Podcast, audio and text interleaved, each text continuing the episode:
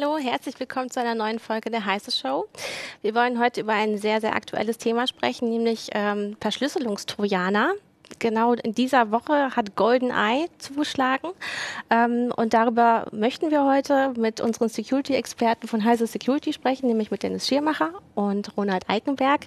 Denn euch ähm, haben ganz viele Leser-Mails erreicht, mhm. weil ähm, ja, die Verschlüsselungstrojaner per Mail angekommen sind und teilweise auch äh, Systeme verschlüsselt haben. Ja, genau. Also das ging bei uns Dienstag früh, äh, schlugen da die ersten Mails auf.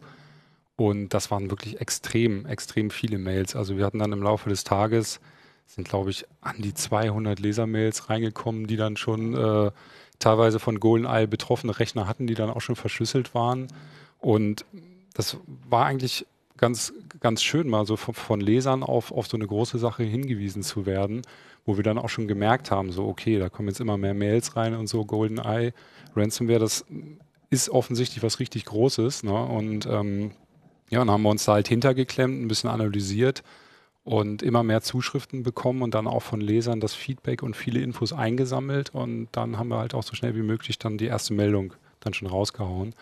Und es ist, hat sich dann ziemlich schnell herausgestellt, es sind wirklich gezielte Attacken gewesen gegen Personalabteilung.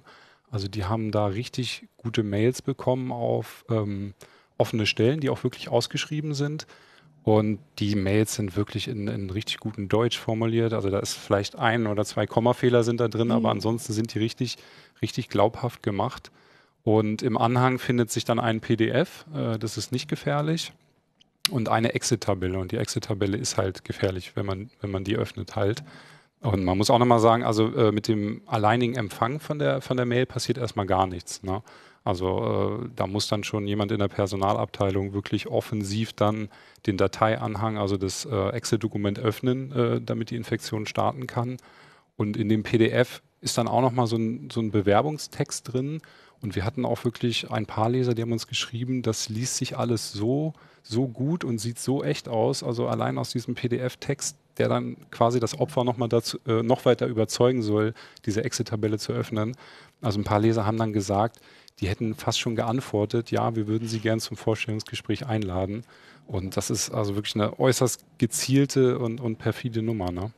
Und obwohl man eigentlich alles selber dann starten muss, also äh, man muss dann, ähm, wenn man die Excel-Tabelle geöffnet hat, mhm. muss man noch Makros ähm, aktivieren. Dazu wird man aufgefordert, genau. obwohl man das machen muss. Ähm, also es ist halt so gut, die E-Mail ist so gut gestaltet, dass man tatsächlich überzeugt wird, das zu tun im Zweifel. Ja, also darauf, darauf spekulieren die halt. Ne? Und dadurch, das ist, also früher hatte man ja immer irgendwie Spam-Mails bekommen, da waren die Sätze so krude, da war kein komplett deutscher Satz drin. Da ist natürlich jeder, hat schon gemerkt, okay, da stimmt irgendwas nicht halt. Ne? Aber das ist jetzt wirklich schon, muss man ganz klar sagen, schon so eine neue Dimension von, von Betrüger-Mails halt. Ne? Und klar, der Risikofaktor ist jetzt in dem Fall keine Sicherheitslücke oder irgendwas, ist dann immer noch der der Mitarbeiter halt. Ne? Also und deswegen ist es halt auch sehr, sehr wichtig, dass man jetzt fernab äh, auch von Ransomware oder so, dass man einfach seine Mitarbeiter allgemein wirklich schult, äh, dass, dass die aufpassen, welche Mails reinkommen und dass man dann auch unter keinen Umständen wahllos dann Dateianhänge öffnet. Ne? Das Problem ist natürlich in der Personalabteilung, da trudeln, denke ich mal, in einem großen Unternehmen am Tag irgendwie 10, 15 Bewerbungs-E-Mails ein und da ist es wahrscheinlich auch schon so ein bisschen Routine dass man die äh, Dateien dann öffnet. Wobei es ja auch ein bisschen seltsam ist, eine äh, ne Bewerbung in eine Exit-Tabelle zu packen. Also verstehe ich jetzt nicht, warum die, die Drahtzieher von äh, ähm, GoldenEye da keine Word-Datei genommen haben, weil mhm. da hätten sie auch diese Makrofunktion dann äh, missbrauchen können, um dann GoldenEye dann letztlich auf den Rechner zu holen. Ne? Also es äh, hat ja scheinbar oft genug funktioniert. Ähm, eine Frage, die oft gestellt wird, ist, woher haben die denn diese konkreten ähm, Details zu stellen. Ähm, und auch vor allem zu Ansprechpartnern, weil ja Personalabteilungen sehr gezielt angeschrieben wurden mhm. und eben auch ganz konkret bestimmte Mitarbeiter, deren ähm, E-Mail-Adresse auch gar nicht ähm, öffentlich auf der Firmenseite war. Mhm. Ja, also das ist schon, also muss es irgendwo schon eine Art Datenleck gegeben haben. Ne? Also es wird spekuliert, viele Leser vermuten dann auch eventuell ein Datenleck bei der Arbeitsagentur. Die Arbeitsagentur hat uns gegenüber gesagt, nee, da ist nichts und wir können, wir können nichts bestätigen. Und es gibt dann aber auch noch, äh, da wurden wir auch darauf hingewiesen, andere ähm, Portale im Netz, wo dann Stellenanzeigen teilweise auch öffentlich sind, wo dann die Infos aus diesen Betrüger-Mails dann zu finden sind. Und also da hat sich auf jeden Fall jemand richtig Mühe gemacht, äh, da perfektes Social Engineering quasi betrieben und sich das dann irgendwo alles zusammengesammelt. Also und über die Quelle kann man jetzt nur spekulieren, aber wie gesagt, das ist ähm, Social Engineering par excellence. Ne? Also besser kann man es eigentlich nicht machen. So, ne? Ja. Das ist eine ganz perfide Sache, weil also es gab ja vorher schon solche Angriffe auf Firmen, mhm. dass sich Leute Angreifer Details von Firmenwebseiten gesucht haben und dann eine Mail formuliert haben, die diese Person interessieren könnte mit Anhang. Aber dass das jetzt im großen Stil passiert, also dass da massenweise Stellenanzeigen oder Daten aus anderen Quellen ausgewertet werden, um dann die Personalabteilung anzuschreiben mit einer vermeintlichen Bewerbung, das ist in dieser Form neu und das ist eben sehr gefährlich und deswegen wahrscheinlich auch so erfolgreich. Ja, also in der Vergangenheit war es dann oft, dass man eine äh, Betrüger-Mail bekommen hat, dann ähm, da, da, war dann irgendwie eine Rechnung, eine vermeintliche Rechnung im, im, Dateianhang. Das war dann immer so die Schiene, wie äh, die versucht haben, Ransomware zu verbreiten. Und das kann unter Umständen auch ins Auge gehen. Wir hatten zum Beispiel einen Fall, da hat uns jemand von einem Autohaus geschrieben und der hat eine Mail bekommen von einem Vertriebler, mit dem er auch zusammenarbeitet. Also da wurde offensichtlich die Mailadresse gekapert und der hat dann gesagt, so, Sie müssen noch das und das Teil bezahlen und die Rechnung war dann aber eine Word-Datei mit Makros, Makros, die dann halt, äh, in dem Fall war es glaube ich Locky, den Erpressungstrojaner runtergeladen haben. Also das war auch schon perfide, aber jetzt ist es halt wirklich extrem gezielt und, und wirklich gut gemacht. Und man kann auch feststellen, dass es gerade ja, im Jahr 2016 ähm, relativ viele Erpressungstrojaner wohl sehr erfolgreich waren. Also du hast jetzt gerade schon von Locky gesprochen. Ja. Dann gibt es, glaube ich, noch, ähm, ich hoffe, ich spreche ihn richtig aus, Petya oder Petya. Petya. Noch, ja. Ähm, und ähm, Jürgen Schmidt äh, von, auch von Heise Security hat auch schon im letzten Jahr, Ende letzten Jahres darauf hingewiesen, dass eben diese Angriffe über Makros äh, wiederkommen. Die gab mhm. es halt schon mal. Und die waren eine Zeit lang ähm, weg vom Fenster, kann man so sagen, oder ja. wurde nicht so viel benutzt und jetzt plötzlich wird es wieder eingesetzt. Ähm, eine Frage, die wir vielleicht auch noch für Zuschauer klären sollten, wäre, ähm, welche Betriebssysteme sind wirklich gefährdet? Ähm, mhm. Also aktuell, also Erpressungstrojaner, ähm, die haben es im Grunde ausschließlich auf Windows-Systeme abgesehen. Ne? Also es gab schon mal ein paar Testballons, da gab es einen Erpressungstrojaner Key Ranger für Linux, dann gab es noch einen für Mac OS. Komme ich jetzt gerade nicht auf den Namen, aber das waren eher so, also wir stufen das so als Test, Testballon ein. Ne? Also die richten sich schon, schon äh, offensiv dann gegen Windows-Nutzer. Und mit der Makro-Funktion, dass man darüber einen Schädling äh, auf den Rechner ziehen kann, das betrifft unserer Einschätzung nach dann ausschließlich Office-Nutzer. Weil ich glaube, in LibreOffice ist es dann schon so geregelt, dass diese spezifische Makro-Geschichte, so wie sie die umgesetzt haben, um GoldenEye auf den Rechner zu holen, ich glaube, das funktioniert mit LibreOffice nicht. Okay. Ähm, dann ähm, als grundsätzliche Frage, du hast ja gesagt, ähm, das ist halt sehr gut gemachtes, naja, ähm, Spearfishing kann man glaube ich auch schon fast sagen, weil diese E-Mails sind so ja, genau. sehr, sehr ähm, gezielte, ähm, gezielt formulierte E-Mails und dass man da kaum noch den Betrug erstmal feststellen kann. Aber wie kann man sich denn überhaupt wehren? Tja, das ist, das ist die Krux. Ne? Es ist natürlich logisch, dass man äh, auf einem Windows-Rechner einen aktuellen Virenwächter installiert haben muss, ne? mit aktuellen äh, Virensignaturen und allem drum und dran. Das Problem ist, dass es, äh, wenn dann eine neue Ransomware kommt oder allgemein ein neuer Trojaner im Umlauf ist, sind die den äh, Anbietern von Antivirensoftware halt noch nicht bekannt. Das heißt, äh, ähm, Avira und Kaspersky und Co., deren Wächter haben gar keine Chance anzuspringen, weil sie den nicht kennen. Das kann dann zwar über heuristische Maßnahmen passieren, aber Heuristik ist auch immer so, ein, so eine Gratwanderung, ne? weil die kann auch zu spitzfindig sein, dann gibt es einen Fehlalarm und die analysieren dann halt Dateien auf möglich äh, äh, verdächtiges Verhalten und das kann dann auch, auch nach hinten losgehen. Und bei äh, GoldenEye war es auch wie bei Locky und Co. am Anfang, gab es eine Erkennungsrate, die war katastrophal. Also da hat eigentlich ist kein Wächter angesprungen. Mittlerweile ist es so, dass das äh, GoldenEye Sample, was uns äh, zugespielt wurde, das wird jetzt von den meisten erkannt. Aber es kann natürlich sein, dass jetzt schon wieder ein neues Sample unterwegs ist und dann geht das Spiel wieder von vorne los. Ne? Und es gibt da noch verschiedene Tools, wie ähm, zum Beispiel von Malwarebytes, Anti-Ransomware oder auch von Bitdefender, mhm Die sind dann explizit äh, sogenannte Anti-Ransomware-Tools, die überwachen dann den Computer nach verdächtigen Aktivitäten, die auf eine Erpressungstrojaner zutreffen. Zum Beispiel, wenn irgendwie viele Festplattenzugriffe stattfinden, ähm, die Prozessorlast steigt, wäre das ein möglicher Hinweis auf, auf, dass irgendwas verschlüsselt wird. Und die Dinger springen dann im besten Fall an. Also es wäre noch eine zusätzliche äh, Lösung neben einem normalen Antivirenwächter. Teilweise haben äh, die Anbieter Kaspersky und Co. diese Anti-Ransomware-Geschichten aber auch schon in ihre normalen Antiviren-Produkt-Suites schon mit eingebettet. Also das ist dann zum Teil schon, schon mit drin. Ne? Aber man muss auch nochmal ganz, ganz äh, explizit sagen, Mitarbeiterschulen wirklich da äh, einen, also man muss die dafür schärfen, dass sie aufpassen müssen, was reinkommt. Und teilweise kann man sogar fast sagen, öffnet bitte keine Dateianhänge, wenn ihr keine Mail explizit von dem und dem Kunden erwartet, bei Bewerbung ist es natürlich schwierig, weil da bewerben sich äh, Leute teilweise spontan und so. Aber im, im, im, im, schlimmsten Fall sollte man dann auch mit der IT-Abteilung nochmal noch mal, äh, Rücksprache halten, bevor man irgendwas öffnet. Ja, also ähm, es gab eine Leserzuschrift ähm, vor der Sendung und ähm, da fragt ähm, der Herr Köppe, ist es denn nicht möglich oder gibt es überhaupt Mail-Provider, die vielleicht direkt so Anhänge blockieren bzw. nicht weiterleiten?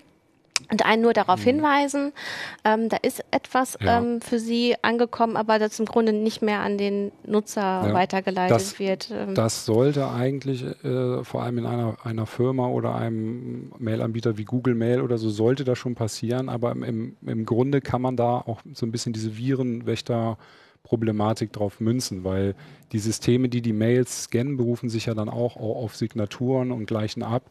Und wenn der Schädling zu dem Zeitpunkt noch nicht bekannt ist, dann rutscht er natürlich auch durch. Ne? Und darauf spekulieren die, die Ransomware-Entwickler ja natürlich auch. Ne? Die haben dann auch verschiedene ähm, Verdeckungstaktiken, die sie bei ihrer Malware anwenden, dass sie dann unterm Radar von Antivirenlösungen oder von Mail-Scan-Anwendungen laufen und sich dann trotzdem halt noch durchschummeln können halt. Ne? Mhm. Ein Problem ist, dass eben auch die, die Kriminellen eben die Virenscanner haben. Also die testen ihre Schädlinge mhm. so lange mhm. und modifizieren sie, bis sie an allen bekannten äh, verbreiteten Virenscannern vorbeikommen, so dass man davon ausgehen muss, dass ein Virenscanner, den man jetzt auf dem System hat, äh, so, so eine, eine, frische Mail gar nicht erkennen kann, weil die einfach entsprechend modifiziert wurde, um dann nicht ja. äh, sich dieser Erkennung zu entziehen.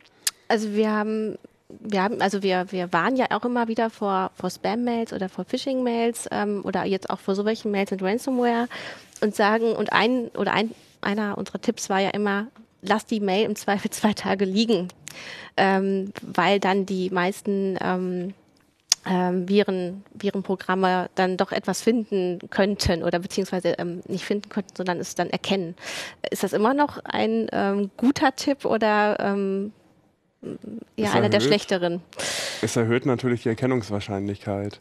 Aber es gab auch schon Fälle, insbesondere bei Locky. Mhm. Ähm, der wurde offenbar schon verteilt, bevor er aktiv war. Also die haben diesen Schädling erstmal verteilt auf ganz viele tausend Rechner in Deutschland. Der hat dann da geschlummert und hat nichts gemacht, bis er dann irgendwann den Befehl bekommen hat, äh, Daten zu verschlüsseln. Und ähm, erst dann wurde bekannt, dass was dahinter steckt eigentlich hinter Locky. Und ähm, wenn sich sowas wiederholt, ähm, können da auch schon mal ein paar Wochen dazwischen liegen äh, zwischen der Verteilung und der Erkennung durch die äh, Virenscanner. Okay. Aber grundsätzlich äh, erhöht es natürlich die Wahrscheinlichkeit. Ja, wobei das in einem, in einem, Produktionsalltag in irgendeiner Firma teilweise auch schwierig ist, wenn man dann eine Mail irgendwie Tage oder sogar Wochen, geht ja, geht ja oft gar nicht halt. Ne? Also es ist schon auf jeden Fall das eine, eine perfide Situation dann. Ne? Ähm, noch eine Frage von Zuschauern ist, ähm, was ist denn eigentlich, ähm, was wird denn überhaupt verschlüsselt ähm, auf den Rechnern und ähm, ist es da relevant, ob ein Nutzer einfach nur nur Nutzerrechte hat oder Admin ist. Mhm. Also bei, bei GoldenEye ist es so wie, wie eigentlich bei aller Ransomware. Also die, die greifen sich perso äh, persönliche Daten, wie zum Beispiel Doc-Dateien, JPEG-Bilder. Also die haben verschiedene Dateierweiterungen ähm, quasi einprogrammiert, die sie sich greifen sollen und die gehen halt auf alle Daten, wo es dem Nutzer wirklich wehtut. Ne? Weil wenn ich dann mhm. überlege, alle Bilder von, von meinen Kindern sind irgendwie jetzt verschlüsselt ne? oder äh, Arbeitsdokumente, Word-Dateien sind verschlüsselt, das ist natürlich der Super-GAU. Und ähm, bei ähm, GoldenEye muss man aber noch unterscheiden. Also GoldenEye ist ja ein Nachfolger von, von Petya mhm. und Misha, das war dann der nächste, die nächste Variante von Petya. Und GoldenEye ähm, verschlüsselt in zwei Stufen. Also wenn man sich den eingefangen hat, dann geht er erst auf die Dateien auf dem Rechner, also verschlüsselt alle Word-Dateien, Bilder und so weiter. Und wenn er das erfolgreich äh, beendet hat, dann macht er einen Neustart und ähm, blendet dann so ein Fake-Check-Disk-Bildschirm ein und verschlüsselt, also prüft nicht die Festplatte, sondern verschlüsselt in Wirklichkeit den MFT, also ist der Master File Table von, mhm. von, der, von der Systemfestplatte. Und wenn er das auch noch erfolgreich geschafft hat, dann ist der Rechner äh, verschlüsselt und aber auch gesperrt. Also das heißt, der Super-GAU ist noch größer geworden. Man kann auf den Rechner gar nicht mehr drauf zugreifen. Und wenn man den dann wieder anmacht, erscheint immer nur dieser Erpresserbildschirm. Und die verlangen ähm, 1,3 irgendwas Bitcoin. Umgerechnet sind das 940 Euro, die man da zahlen muss, äh, wenn man den Schlüssel haben möchte. Und ähm, es ist aber auch nicht klar, wenn man bezahlt, ob man den Schlüssel dann überhaupt bekommt, weil klar, es sind Kriminelle, ne? Man mhm. kann es nicht empfehlen, das Lösegeld zu zahlen. Das, das kann man nicht machen. Ne? Also es gab schon Erpressungstrojaner, ähm, die haben höflich um eine Zahlung oder ich glaube auch äh, Gutscheine, Gutscheinzahlungen gebeten. Mal, ja. ähm, oder welche, die zwar verschlüsselt haben, aber der äh, quasi der, der Schlüssel war auffindbar, also man konnte, man musste mhm. gar nichts bezahlen. Ja. Und ansonsten verlangen die aber wirklich viel Geld. Also ähm, da sind, gehen ordentlich, ähm, also da müssen sich die meisten ähm, ja, unbedarften Nutzer dann auch noch äh, mit Bitcoins auseinandersetzen. Mhm, richtig, ja. Ähm, weil ähm, ja die Kriminellen dadurch ja. eigentlich so diese Finanzwege am besten verschleiern genau. können, oder? Aber äh, nochmal, um auf die Nutzerrechte mhm. zurückzukommen, ist ja auch, eine, eine wichtige Sache. Also in der Regel ist es so, dass teilweise dieser UAC-Dialog dann von, von Windows auftaucht, äh, mhm. wenn der Schädling halt mehr Rechte einfordert. Das heißt, es wäre nochmal ein zweiter Punkt äh, mhm. nach dem Öffnen von einer Word-Datei mit Makros oder Excel-Tabelle, ähm, noch ein Fall, wo der Nutzer explizit was machen muss, damit die Infektion äh, äh stattfindet. Aber wir hatten auch schon Verschlüsselungstrojaner beobachtet, ähm, die haben sich dann teilweise irgendwie in legitime Windows-Prozesse, laufende Prozesse einfach reingeschossen über verschiedene Wege und konnten so dann an höhere Nutzerrechte kommen, sodass sie dann ihr, ihr Schadenswerk dann verrichten konnten, ohne dass teilweise ähm, das Opfer davon was mitbekommt. Also im schlimmsten Fall ist es so, man bekommt eine Mail, ähm, öffnet eine, eine Word-Datei mit Makros und dann kriegt man gar nichts weiter mit, aber der Rechner wird schon verschlüsselt im Hintergrund. Also und dafür habt ihr ja auch Tipps gegeben. Also wenn man ähm, merkt, also man hat leider schon, man hat das Ganze schon geöffnet, man hat die Makros aktiviert mhm. ähm, und dann geht einem das Licht auf und sagt, äh, ja, also ich, wenn man, ich muss jetzt alles stoppen. Ja, dann. Also in der Regel ist es jetzt so, wenn, also die platzieren dann, die Erpressungstrojaner platzieren dann an verschiedenen ähm, ähm, Teilen auf der Festplatte, platzieren die dann ihre Erpresserbotschaft. Ne? Das ist meist eine Textdatei mit, mit riesigen Buchstaben, Ransomware, mhm. äh, all your files are encrypted oder so. Wenn man irgendwo merkt, dass solche Dateien ähm, plötzlich solche Dateien auftauchen, ähm, äh, ist unsere Empfehlung wirklich den Rechner äh, einfach hart ausschalten. Also nicht Windows runterfahren, sondern ja, wirklich bei einem Tower nach hinten greifen. Stecker ziehen. Und genau, Stecker ziehen oder den Powerknopf vom, vom Netzteil drücken, sodass der Rechner wirklich komplett hart ausgeht. Weil ähm, umso länger das Windows läuft, ne, ähm, mhm. logischerweise umso länger kann er dann verschlüsseln halt. Ne? Und selbst wenn dann ein Rechner infiziert ist, und man schaltet ihn hart aus und macht ihn dann wieder an, dann in der Regel wird dann auch weiter verschlüsselt. Ne? Also wenn der Fall eingetreten ist, hart ausschalten, am besten Admins Bescheid sagen, Festplatte ausbauen uh, und dann weitere Schritte irgendwie evaluieren. Ne? Ja, also einige Nutzer haben auch gefragt, welche Dateiendungen haben denn diese ähm, diese Hinweise, also teilweise sind es Textdateien. Hm, in der ähm, Regel, ja. Oder es waren, glaube ich, ab und zu auch schon mal HTML, .html-Dateien. Mhm. Und äh, bei den Dateien, eigentlichen Dateien, Word-Dokumenten und so weiter, die der Erpressungstrojaner verschlüsselt. Da war es früher meist so, dass dann zum Beispiel Locky hat dann Punkt Locky hintergehängt. Da konnte man auch eindeutig identifizieren, was das für ein Erpressungstrojaner war. Und da waren teilweise auch die Dateinamen noch erhalten. Also aus Urlaubsbild 1.jpg wurde dann Urlaubsbild äh, 1.locky. Ne? Heutzutage ist äh, aber die Regel, dass die dann auf Zufallsnamen setzen. Also die machen aus der Datei irgendwas Unleserliches und hängen dann auch noch eine unleserliche Endung dran. Das hat dann den Nachteil für das Opfer, dass es den Überblick verliert, was überhaupt verschlüsselt wurde. Ne? Also hm. noch, noch ein perfider Aspekt halt. Und wenn man auch solche Dateien sieht, wenn die plötzlich auftauchen, also wenn sich die normalen Dateien verwandeln quasi, gilt auch äh, hart ausschalten dann. Ne? Okay, also je, äh, zu jedem Zeitpunkt dann den Stecker ziehen, wenn man schon alles aktiviert hat und äh, die Verschlüsselung ähm, gestartet ist und man es noch gemerkt hat. Ähm, das andere war am besten erst gar nicht diese E-Mails öffnen oder genau lesen, Richtig. genau überprüfen, ja. äh, Links auch mit dem Mouse-Over erstmal überprüfen, was genau, dahinter steckt. Wo die hinführen, richtig. Ja. Ähm, was kann man denn sonst noch machen? Hm. Was bleibt einem übrig äh, so naja, als, als also Nutzer? Eigentlich gibt es eine Präventivlösung, die alle äh, Ransomware-Probleme löst, das Backup zu machen. Ne? Also viele sträuben sich davor. Das ist natürlich immer Arbeit irgendwie, vor allem in, in, in großen Firmen da Backup-Lösungen anzulegen.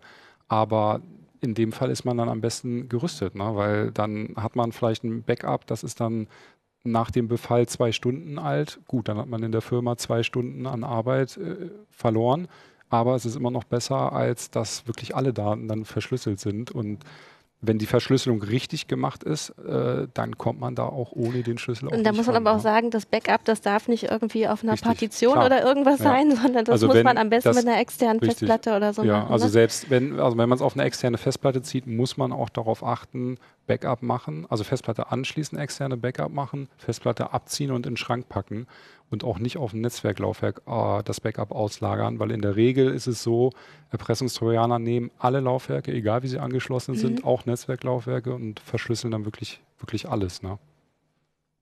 Ich glaube, eine ganz wichtige Erkenntnis an dem Thema ist, also ich habe früher auch mhm. selten Backups gemacht, das ist ja unangenehm und lästig. Aber wenn man. Obwohl, ist es immer noch so lästig, nee. wenn man es einmal eingestellt hat? Ja, dann, dann geht es tatsächlich. Also wir haben ja auch schon so Lösungen mit mhm. diesem kostenlosen Duplicati-Tool vorgestellt. Das richtet mhm. man einmal ein und dann sichert es das Wichtigste in die Cloud, wenn man möchte, verschlüsselt. Mhm. Oder auf äh, USB-Laufwerke, die man nur ab und zu anschließt. Ähm, also das geht dann tatsächlich. Das, das mhm. merkt man nicht mehr, das läuft. Ähm, man nimmt sich da eine Stunde Zeit und ist dann eben vor Kryptotrojanern gewappnet. Äh, man sollte sich einfach darüber im Klaren sein, dass alles, was man auf dem Rechner hat, wo man selber drankommt, im Zweifel dann verschlüsselt ist. Wenn man da mal einfach so eine kleine Runde durch den Rechner macht, Fotos, Videos, Dokumente, äh, Arbeitsdokumente, äh, Quellcode, was auch immer, und sich vorstellt, das ist dann einfach weg, also man kommt nicht mehr ran, dann überlegt man sich vielleicht, ob man nicht mal einfach eine Stunde Zeit nimmt, mhm. ähm, um dieses Backup-Tool einzurichten. Ja, also ich habe auf jeden Fall in der Familie gemerkt, äh, dass ähm, selbst das schon überfordern kann und dass man tatsächlich auch einfach nur ähm, jemanden anleiten muss, eine externe Festplatte per USB einzustecken und dann kommt ja meistens schon der Dialog vom System. Wollen Sie eine regelmäßige Datensicherung einrichten und dass selbst das ähm, manchmal mhm. zu viel ist. Ähm, aber da fehlt dann wahrscheinlich, äh, wahrscheinlich einfach auch ähm, diese ja, Computerbildung oder Medienbildung. Mhm. Also das, äh Muss man dann als jemand, der sich mit Computern auskennt, dann die Leute für sensibilisieren. Ne? Beziehungsweise ja. Genauso wie die Admins in Unternehmen ihre Mitarbeiter sensibilisieren müssen für nicht gleich alles öffnen von einer E-Mail, muss man dann halt auch wiederum die Admins sensibilisieren. Leute, ihr müsst Backup machen, nicht drüber nachdenken, sondern jetzt. Am mhm. besten sofort eins machen. Ne? Was sollen denn die Leute machen, deren Daten jetzt verschlüsselt sind? Ähm, die da irgendwie drankommen wollen. Ja. Ähm also es gibt, es gibt verschiedene ähm, Workarounds, die man probieren kann. Man kann zum Beispiel versuchen mit Forensik-Tools wie Recuva oder Photorec kann man probieren, ähm, die Festplatte nach den unverschlüsselten Originaldaten zu durchsuchen, weil mhm. äh, eine Verschlüsselungstrojaner nimmt eine Datei, verschlüsselt die und löscht dann das Original. Aber Windows löscht die in dem Sinne nicht, sondern markiert die nur als gelöscht. Das heißt, die liegen noch irgendwo auf der Platte und unter Umständen kann man dann mit so einem Forensik-Tool das ähm, unverschlüsselte Original wiederherstellen. Aber aus eigener Erfahrung, wir haben das viel getestet, ist die Erfolgsquote eigentlich sehr, sehr gering, wenn nicht sogar fast gen Null. Ähm, ansonsten kann man versuchen noch, wenn man es unter Windows aktiviert hat, über die Schattenkopien ähm, darüber legt Windows so Versionsstände an, also äh, quasi Stände des Systems, die man wiederherstellen kann. Aber meistens gehört es auch schon zum Standardhandwerkzeug von einem Erpressungstrojaner, der löscht äh, auch standardmäßig dann die, die Schattenkopien mit. Ne?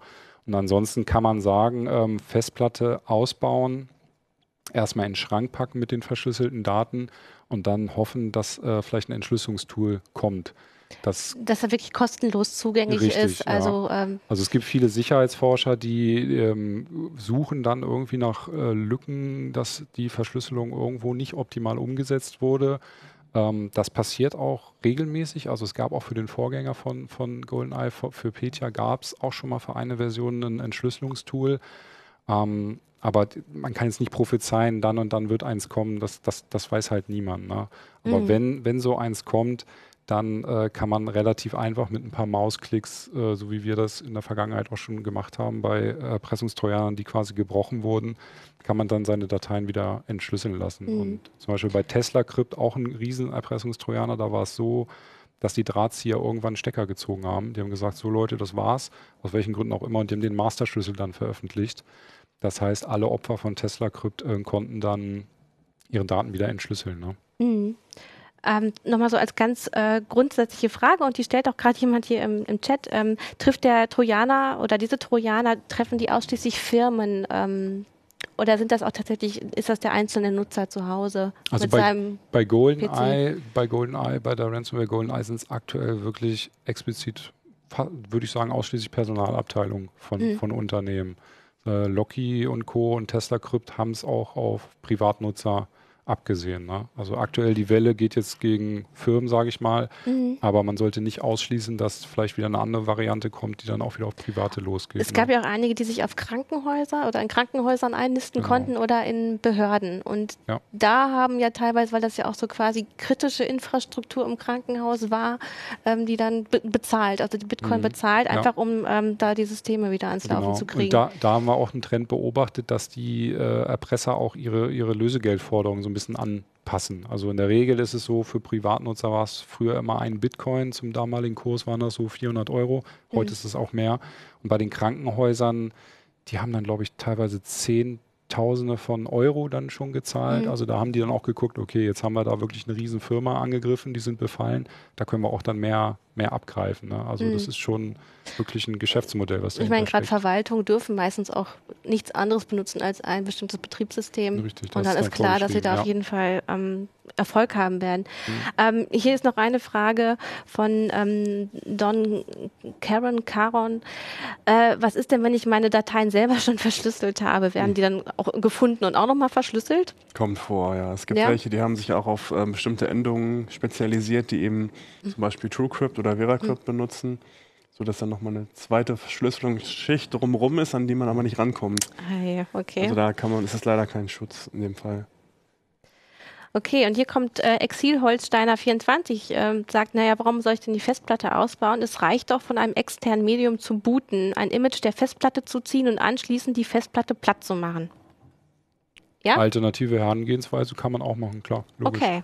Super. Dann haben wir noch eine, ähm, einen, einen, einen Tipp, wie man das Ganze lösen kann.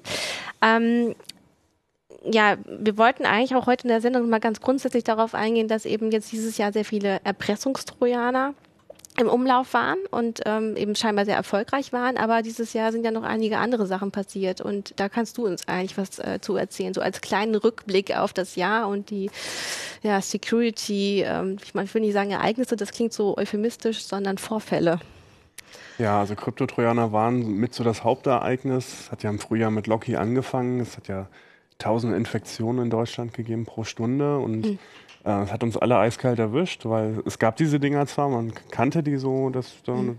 da gibt es welche, die machen das, aber dann wurden die plötzlich richtig professionell und auch sehr gut verteilt. Aber darüber hinaus gab es zum Beispiel noch ähm, ja, IoT, Internet of Things, Internet mhm. der Dinge ist ein großes Thema. Ähm, da werden gerade massenweise Geräte, also von der Webcam über den Router bis zum Kühlschrank, was auch immer, also alle Geräte, die mit dem Netz verbunden sind, werden massenweise angegriffen und eben in Botnetze eingespannt, um damit wieder weitere Angriffe zu fahren.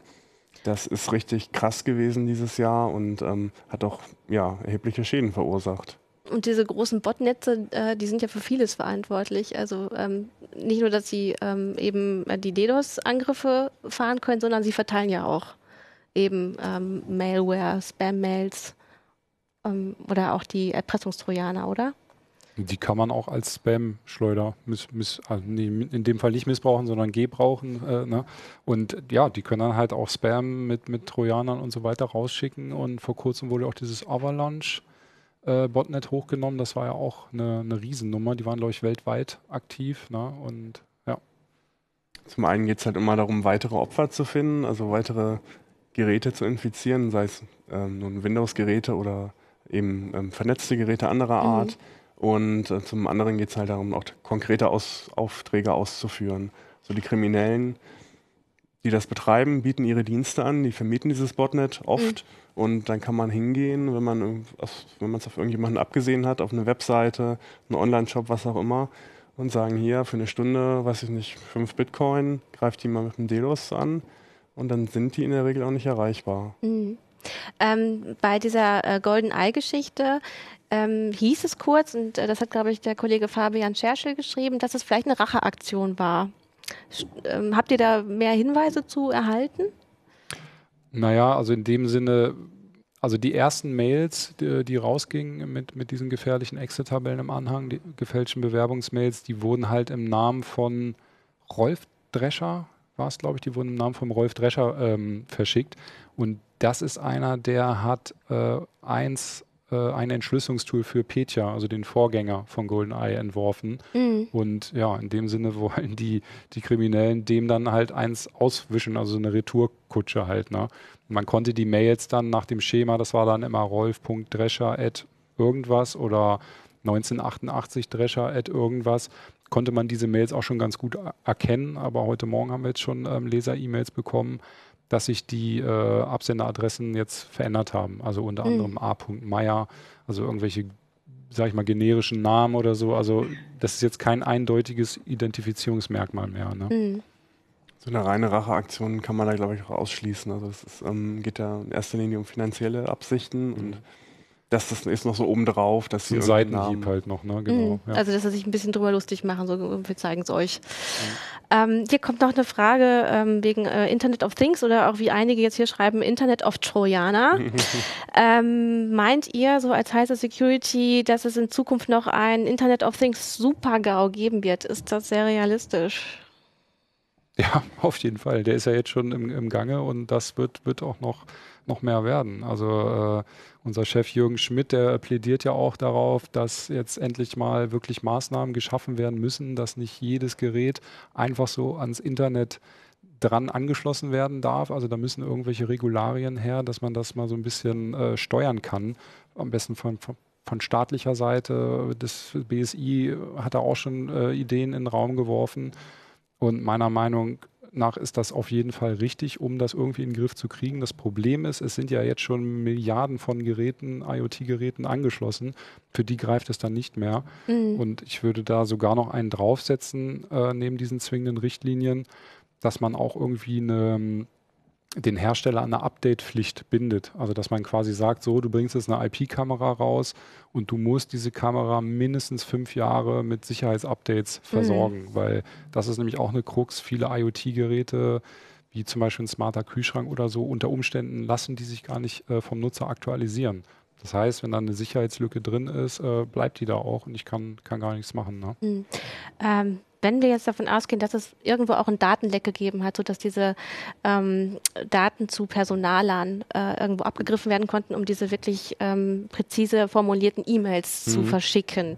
Ähm, wie schätzt ihr dann die Gefahr durch, naja, immer mehr Daten in der Cloud ein und durch Hackerangriffe? Ja, das ist ja schon, ist ja schon gegeben. Ne? Also ich meine, im Endeffekt könnte man auch darüber spekulieren, dass irgendwie ein, Botnetz auf irgendwelche Server angesetzt wurde, um gerade diese Social Engineering Daten dann abzuziehen. Ne? Also es ist ja auch ein Geschäftsmodell von, von, von nicht nur von Facebook, sondern auch von richtigen Kriminellen, sage ich mal, irgendwie persönliche Daten abzuziehen und die dann halt äh, für solche gefälschten Mails oder andere Betrugszwecke dann zu, zu missbrauchen halt. Ne? Also das ist definitiv auch äh, im vollen Gange. Ne? Also kann auch ein Tipp sein, vielleicht zu versuchen, also Datensparsamkeit, weniger persönliche Daten im ist, Netz zu hinterlassen? Ja, ist schwierig. Ähm. Ne? Also man hinterlässt natürlich immer irgendwie Spuren. Es gibt dann natürlich die, sag ich mal, äh, jetzt nicht negativ gemeint, die Hardcore-Aluhutträger, die sich dann äh, mit dem Tor-Browser im anonymisierten Netz ausschließlich bewegen. Mhm. Da ist es dann schon sichergestellt, dass man eigentlich keine Spuren hinterlässt. Aber ich sag mal, als äh, normaler äh, Mensch, der im Netz unterwegs ist und auch einen Facebook-Account hat, ähm, ist es eigentlich unmöglich, keine Spuren zu hinterlassen. Und ne? sich da dadurch auch eben für Social Engineering irgendwie verwundbar zu Klar, machen. also man muss ja nur seinen vollen Namen irgendwo hinterlassen und das Geburtsdatum und dann kann man unter Umständen vielleicht schon bei der Bank anrufen und sagen, ich bin der und der und ich möchte was zurücksetzen. Ja, sagen Sie doch mal Ihr Geburtsdatum. ja. Ja, das ist schon passiert. Ne? ähm, da eben auch unsere E-Mail-Adressen einfach eigentlich so öffentlich einsehbar sind. Wir wollen ja auch erreicht werden Mhm. ähm, und verteilen unsere E-Mail-Adressen. Kann man denn sonst noch irgendwas tun? Also E-Mail-Signaturen oder auf E-Mail ähm, oder also auf E-Mail-Signaturen bestehen. Ähm, was sind da eure Tipps? Ähm, mal ganz kurz äh, zu dem Kernproblem, also wie Mhm. groß das überhaupt ist, Ja. das hat man in diesem Jahr auch sehr schön gesehen, um mal Mhm. zum Thema Rückblick zurückzukommen. Also wir Ja. hatten sehr viele Fälle von Datenleaks, Mhm. also von sehr großen Datenpaketen, von, ich glaube, Yahoo war einer der größten Betroffenen mit über Mhm. 400 Millionen Datensätzen, also Passwort-Hashes, E-Mail-Adressen, persönliche Daten und so weiter. Und äh, davon sind dieses Jahr reihenweise ganz viele aufgetaucht. Ähm, insgesamt sind es, glaube ich, insgesamt über drei Milliarden müssten es Mhm. sein, die man auch öffentlich einsehen und durchsuchen kann. Ähm, Und dann für so welche Sachen nutzt. ja. Und ähm, die werden halt auch im Darknet sehr aktiv gehandelt. Also man kann sich für ein paar hundert Dollar auch sehr große Datenpakete kaufen und dann für beliebige Mhm. Zwecke missbrauchen. Ähm, ein Hauptproblem an der Sache ist, dass diese ganzen Vorfälle schon sehr lange zurückliegen. Also diese ganzen Hacks äh, liegen zum Teil Jahre zurück. Also wie Und- LinkedIn zum Beispiel. Ja. Und ähm, man weiß quasi, ähm, es wurde teilweise ein bisschen bekannt, ne? da ist ein Hackerangriff passiert und da sind ein paar Daten abgeflossen. Aber dieser volle Umfang, der wird erst jetzt bekannt. Und das bedeutet im Umkehrschluss, diese Daten sind schon seit vielen Jahren in Händen von Cyberkriminellen und werden auch missbraucht.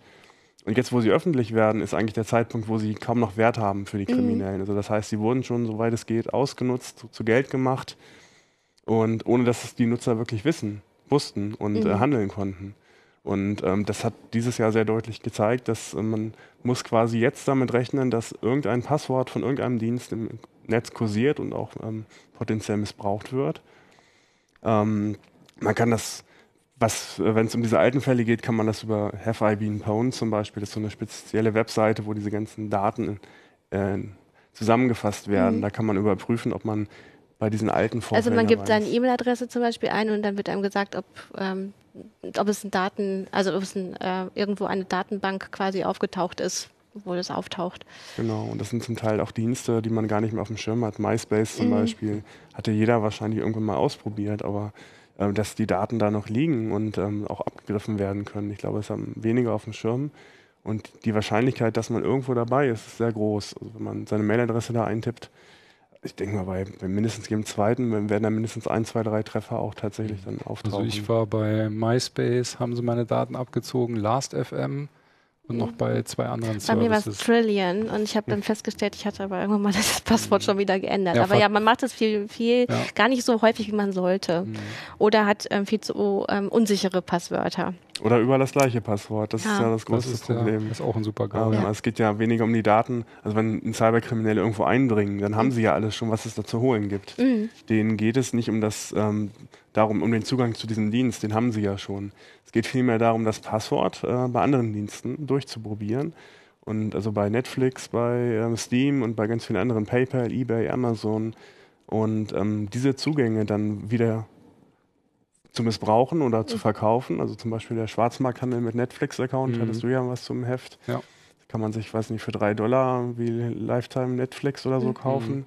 Ähm, die kommen aus solchen Quellen, weil Leute Passwörter äh, recyceln, weil sie halt eben bequem sind. Ähm, und ähm, das ist so das größte, die, eine der größten Gefahren im Internet. Also wenn man überall das gleiche Passwort hat, hat man irgendwann echt ein großes Problem. Mhm. Ja, das ist ganz grundsätzlich eigentlich zu diesen Sicherheitsfragen zu sagen. Ähm, zu GoldenEye, um da nochmal drauf zurückzukommen. Also ähm, im Zweifel sind, wissen die Kriminellen schon ganz schön viel über uns wegen der Datenleaks, die es gab. Oder Datenhacks. Ein Leak ist ja eigentlich nochmal was anderes. Ähm, und man kann nur mit gesundem Menschenverstand und so einigen kleinen Kniffen ähm, dem Ganzen auf die Spur kommen, wie ihr das schon beschrieben habt. Und man erkennt die Mails auch nicht mehr. Also es gibt ja auch äh, Online-Shops, werden ja täglich gehackt. Da Mhm. werden Kundendaten mitgenommen.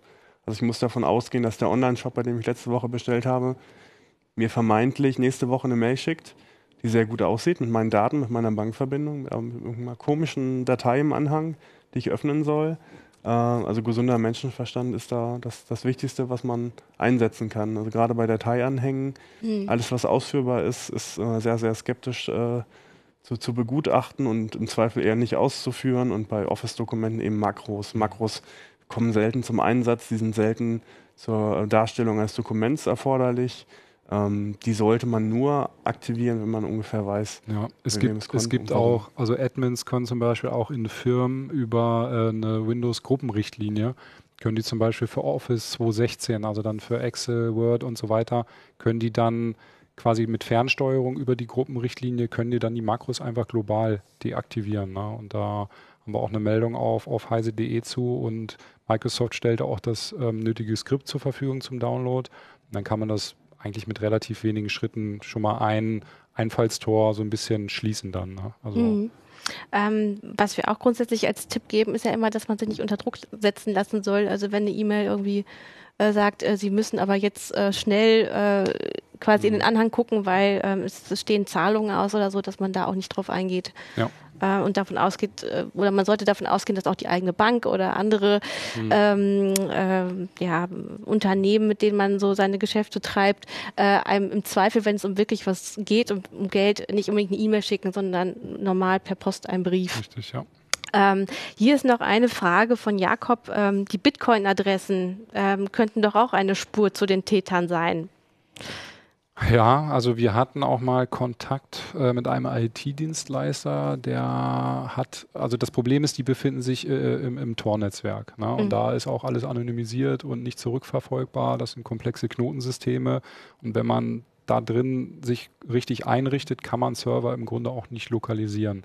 Und ähm, der IT-Dienstleister, mit dem wir mal Kontakt hatten, der hat es schon geschafft, auf so einen Server draufzukommen und da gab es wohl auch auf dem Server eine Anwendung, die eine Sicherheitslücke hatte. Und dann ist der quasi in den Server der Hacker eingestiegen, war da auch drauf. Das haben die aber ganz schnell erkannt und eine halbe Stunde später war der Server dann natürlich nicht mehr erreichbar halt. Ne? Also es ist schon klar eine mögliche Spur, aber die, die Kriminellen wissen ja auch, was sie machen. Äh, Im schlimmsten Fall wissen die das. Und dann sichern die sich da ab und verwischen ihre Spuren. Und äh, also das ist wirklich eigentlich fast unmöglich, da irgendwas zu lokalisieren. Ne? Auch die, die Geldwege. Ne? Das Bitcoin-Bezahlsystem ist im Prinzip transparent. Also man kann sehr genau zurückverfolgen, welche Summen fließen, aber man kann nie so hundertprozentig sagen, wer vorne der Absender ist und wer der Empfänger ist, mhm. weil man sich diese Bitcoin-Wallets eben selber generiert und Natürlich gibt es dann einen Punkt, wo man die Bitcoins wahrscheinlich wieder zu, zu Barem machen will, ähm, indem man das in, in, eine echte Währung umtauscht, also eine etablierte alte Währung, sage ich mhm. mal. Und ähm, da kann man dann unter Umständen ähm, gucken, wer hat da, welche Person will, will er jetzt Geld, äh, Bitcoins in Geld umtauschen. Aber es gibt halt so viele Möglichkeiten, auch das noch zu verschleiern und, und Bitcoins aufzuteilen und zu mischen und oder auch irgendwo einzusetzen, wo man mit Bitcoins bezahlen kann, ohne dass man persönliche Daten angeben muss, dass es fast unmöglich ist, wenn man, wenn es ein Täter darauf anlegt, nicht erkannt zu werden, ihn dann anhand seiner Bitcoin-Adresse ausfindig zu machen. Okay, also äh, wir werden wahrscheinlich äh, in nächster Zeit nicht erfahren, wer dahinter steckt. Mhm. Ähm, wollt ihr vielleicht noch zum Abschluss der Sendung kurz zusammenfassen, was man tun sollte? Also, Backups machen, ähm, bei Mails kritisch aufpassen und wenn man merkt, dass irgendwas Komisches mit dem Rechner passiert und Erpressungstrojaner Verdacht hat, hart ausschalten und die, der IT Bescheid sagen. Ja, und in, äh, im Jahr 2007 wird uns das Ganze wahrscheinlich noch weiter verfolgen. Äh, es hat ja wirklich schon im Jahr 2016 zugenommen, die Attacken. Ähm, und ihr werdet weiter darüber berichten, wie man sich schützen, schützen kann. Genau, sobald wir was wissen, äh, geben wir es raus. Wir müssen davon ausgehen, dass es weiter funktioniert. Ähm, die Leute werden einfach auf dem falschen Fuß erwischt. Ne? Also deine Daten, du hast keine Backups gemacht, die verschlüsseln deine Daten und kommst nicht mehr ran. Was sollst du machen? Also das Geschäftsmodell funktioniert und mhm. wahrscheinlich wird es leider auch weitergehen. Okay, also wenn wir das Geschäftsmodell kaputt machen wollen, E-Mails sorgfältig lesen und Backups machen. Macht's gut. Bis zur nächsten Woche. Mhm. Tschüss. Tschüss. Tschüss.